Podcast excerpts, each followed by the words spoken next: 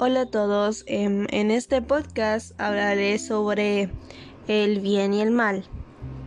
Abarcaré tres temas en total, los cuales serán lo que es el bien y el mal, lo que significa desde el punto de vista de la moral y el tercer eh, tema a tratar será qué es el bien y qué es el mal según el punto de vista religioso.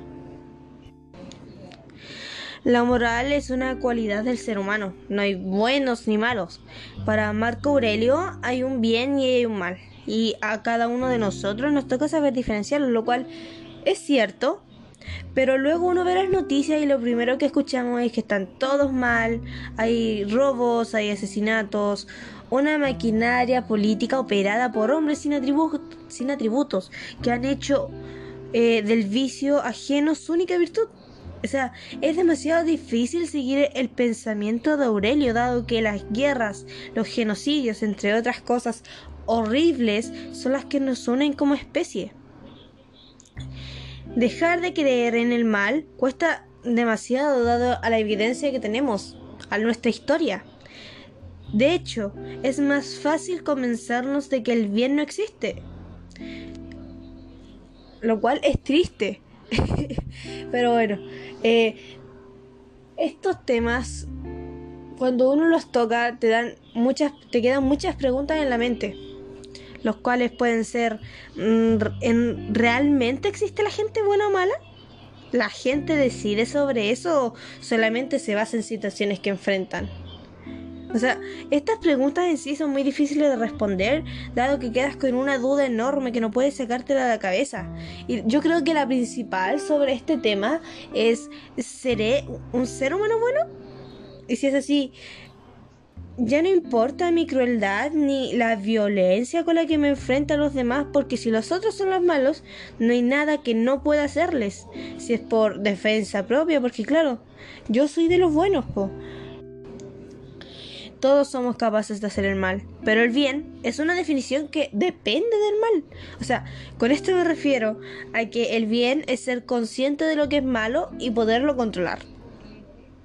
El bien y el mal son conceptos o nociones relativas al sentido, al valor o a las consecuencias de la actuación humana. Y también son entendidos como lo que afirma el bien o lo que niega el mal, ciertas exigencias o valoraciones. Así entendidos ambos, el bien es lo que se junta a lo exigido o satisface valoraciones como la verdad, la justicia, el orden, la armonía, o mejor dicho, todo lo que favorece el bienestar, ya sea en el ámbito individual o comunitario. El mal, por su parte, es todo lo contrario. Según Fernando Sabater, el cual es un filósofo especializado en ética, afirma que el bien es todo lo que está de acuerdo con lo que somos y lo que nos convierte al ser humano. El mal es lo contrario. O sea, es lo que, o sea, es la negación de lo que somos y lo que no nos conviene al ser humano. Al calificar algo como bueno o malo, lo hacemos desde nuestra propia conciencia y lo hacemos desde que somos demasiado pequeños. Porque aunque no sea voluntario, eh, nos lo explican desde niños. Nietzsche escribió, aquello que se hace por amor está más allá del bien y el mal. Tomó esta frase para exponer los conceptos bien y mal tan presentes en la vida cotidiana. Todo se refuta entre lo que está bien y lo que está mal, quedando una confusión en el interior, porque aquello que está bien para unos está mal para otros. Y entonces estos conceptos se convierten en el desencuentro de la justicia, la cual, a partir de esta percepción, se revela tiránica y el mundo se reduce en dos posturas reducidas, al concepto de la moral, más no de la ética. El bien y el mal, desde la moral, marcan lo que debe hacerse sin dar una explicación lógica del por qué. El bien y el mal, desde la ética, no tiene un significado de separación, sino de unión, que hace consciente al ser humano de sus actos y de sus responsabilidades. Si Adán y Eva hubiesen aceptado su responsabilidad ante su equivocación, Dios los hubiese perdonado, pero al culparse uno al otro mostraron la incapacidad de hacerse responsables de su libertad. Por ello, les costará caminar, porque la humanidad no se acompaña con libertad, sino para obtener beneficios y evadir sus actos. El bien y el mal alejan al ser humano de su semejante al convertirse en conceptos abstractos. ¿Qué es el bien y qué es el mal? En estos cuestionamientos el ser humano se diluye, se culpa, se distrae, trata de entender y desde ahí se conoce a sí mismo y al otro y a Dios. Se divide y tergiversa. Camina con miedo porque todo lo que haga tendrá un resultado. Se comporte como quiera, su caminar se irá hacia un camino bueno o hacia uno malo. Entonces, el ser humano no tiene muchas opciones de vida. Todo lo que haga será para bien o para mal. Pero, ¿realmente debe ser así?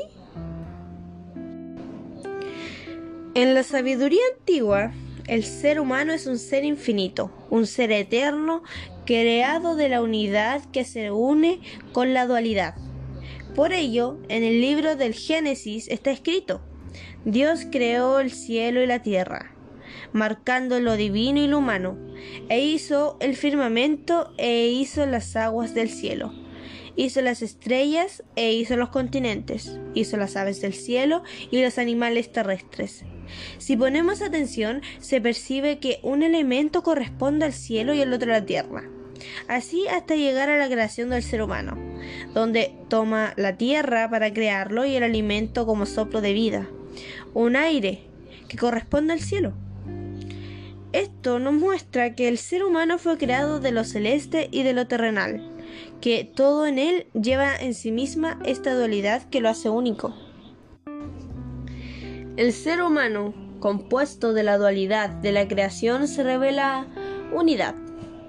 Y de estas nacerán diversas percepciones de vida para formar la existencia. Pero tiempo antes, cuando Dios creaba, dice, este fue el día primero. Este fue el día segundo. Y vio Dios que era bueno. Este fue el tercer día. En estas frases vemos que fue al tercer día que Dios acabó una parte de la creación.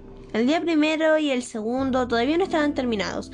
Hasta el tercer día Dios vio que era bueno. El bien y el mal estaban implícitos objetivamente de manera ética. Se sabía al, al observar lo que estaba bien y mal. Y a partir de ahí se redefinía el siguiente paso, por lo cual el ser humano al ser creado llevaba esta ética en su interior. Sabía lo que debía hacer con con objetividad. Era responsable de sí mismo y por ende podía ser responsable de otra persona. Pero cuando toma el fruto del árbol del consentimiento para que viene la voz dat, que significa unión, y no se unen, no se hace responsable de su acto, sino que culpa a otro, provoca la división de esta objetividad. El nombre más cercano de este árbol es el árbol de la unión entre el bien y el mal, porque, como se mencionó anteriormente, se tenía conciencia objetiva al no hacerse responsables, se forma una desunión entre el bien y el mal, y la conciencia se convierte en subjetiva. Es decir, ¿quién puede decir que yo estoy mal? Se pierde la ética y todo se vuelve moral. Si se comete un delito, no es porque yo lo haya querido, es porque una voz interior, la del alma, lo solicitó, o porque el cuerpo lo dictaminó, así en base a sus instintos. El ser humano se fragmenta en sí mismo para no hacerse responsable de sus propios, propios actos. Todos tienen la culpa excepto él. Esta falta de responsabilidad es lo que hace eh, separar al hombre de Dios y de la naturaleza.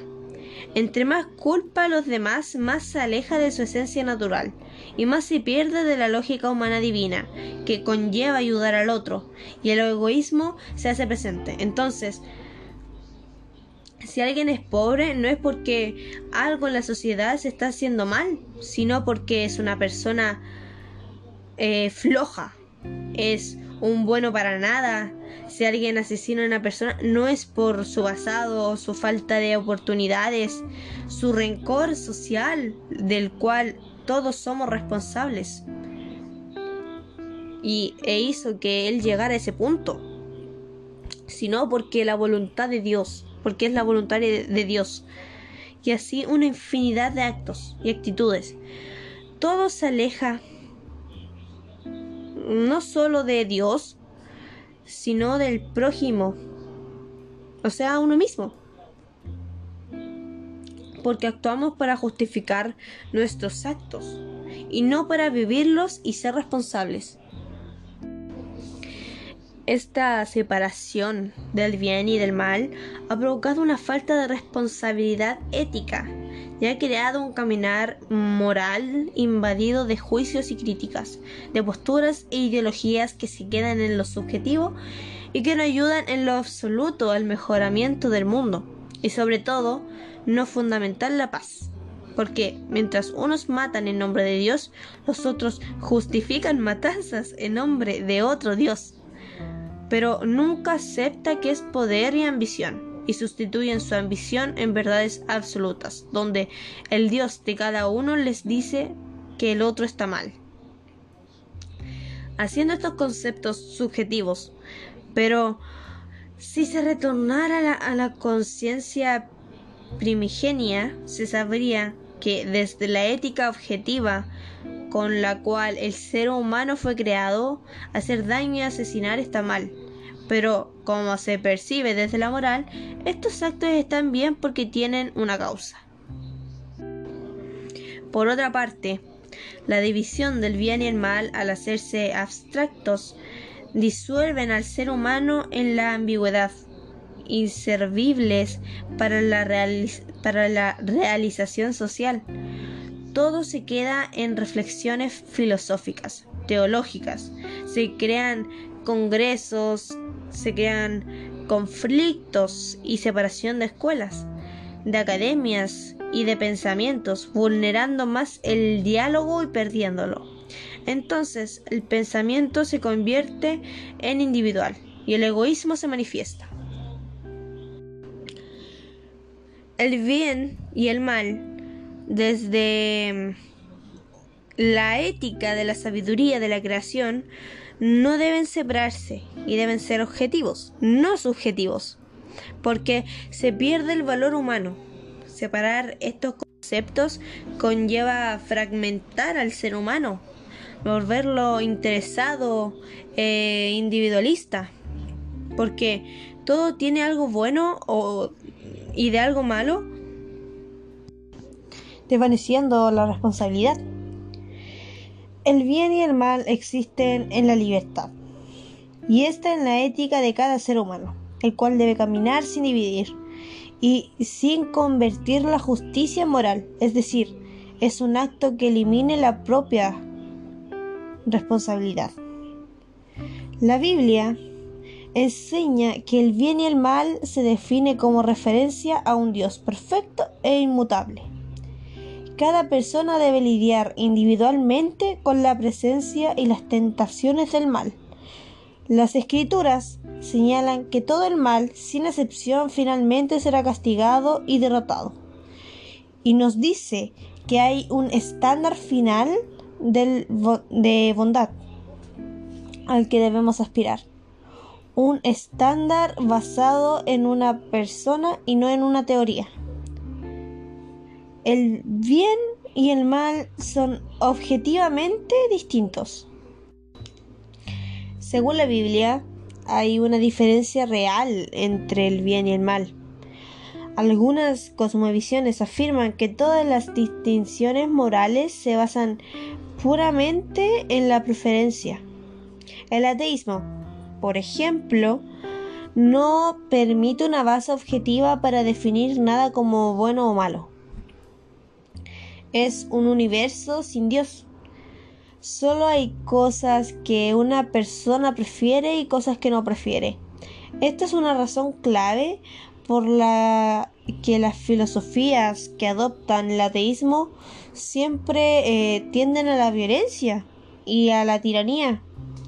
No hay sentido de autoridad superior y no, no hay razón para controlar los caprichos de las que están en el poder. La idea de la definición del bien y el mal depende de las preferencias o situaciones. Comúnmente se llama relativismo moral. Las escrituras rechazan esta idea como falsa. La Biblia define algunas cosas como buenas y, otras como malas. Esa dicotomía eh, se refleja en el uso el, discernimiento entre el bien y el mal solo es posible en referencia a una única e inmutable norma, la naturaleza perfecta de Dios. Dios no está sujeto a la moralidad, ya que Él es la fuente y el punto de referencia de la misma. La moral tampoco es sujeta a cambios, ya que la naturaleza perfecta de Dios es eterna e inmutable. Fichas como el dilema de Eutipro, la verdad, eh, fracasan. Pido perdón por eso, la verdad no sé pronunciarlo. Em, ya que no distinguen entre un Dios eterno e inmutable y las deidades volubles de la antigua religión griega. El bien y el mal no están equilibrados. Un componente frecuente de la ficción y la fantasía es la idea de que el bien y el mal son fuerzas eh, equilibradas y uniformes. De acuerdo con ese punto de vista, Ninguno de los dos está finalmente en control. Eh, cualquiera de los dos puede eventualmente ganar. Este es el concepto de dualismo, que sugiere un equilibrio perpetuo entre las fuerzas del bien y del mal. En algunos casos, el dualismo implica que los seres opuestos, como por ejemplo Dios y Satanás, están en un punto muerto en la lucha por el control y el poder. Algunas cosmovisiones enseñan que todo el bien y el mal se equilibrarán finalmente. Esto está relacionado con las ideas orientales, como por ejemplo una que todos conocemos, o sea, es imposible que no la conozcas, la cual es el karma que implica que el bien y el mal estén intrínsecamente eh, desequilibrados, pero que un día supuestamente se equilibrarán.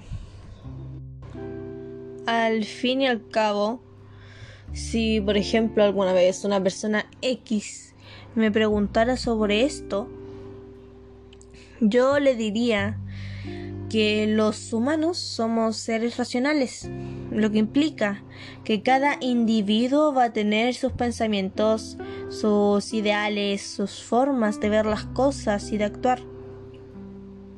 Nosotros podemos madurar y cambiar de opinión y con el paso del tiempo esto es algo que experimentamos demasiado. La mayoría de las personas a lo largo del tiempo cambia su idea de pensar ciertas cosas. Empezamos a pensar otra nada que ver. También podemos estar confundidos porque somos somos seres humanos, no somos perfectos.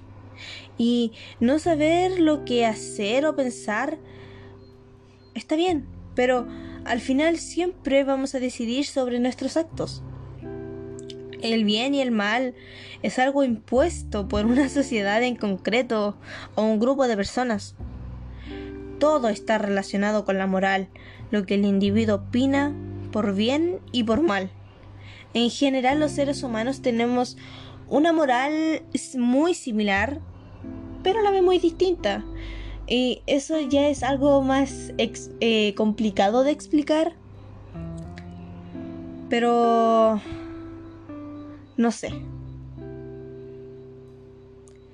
El bien y el mal es algo de cada uno.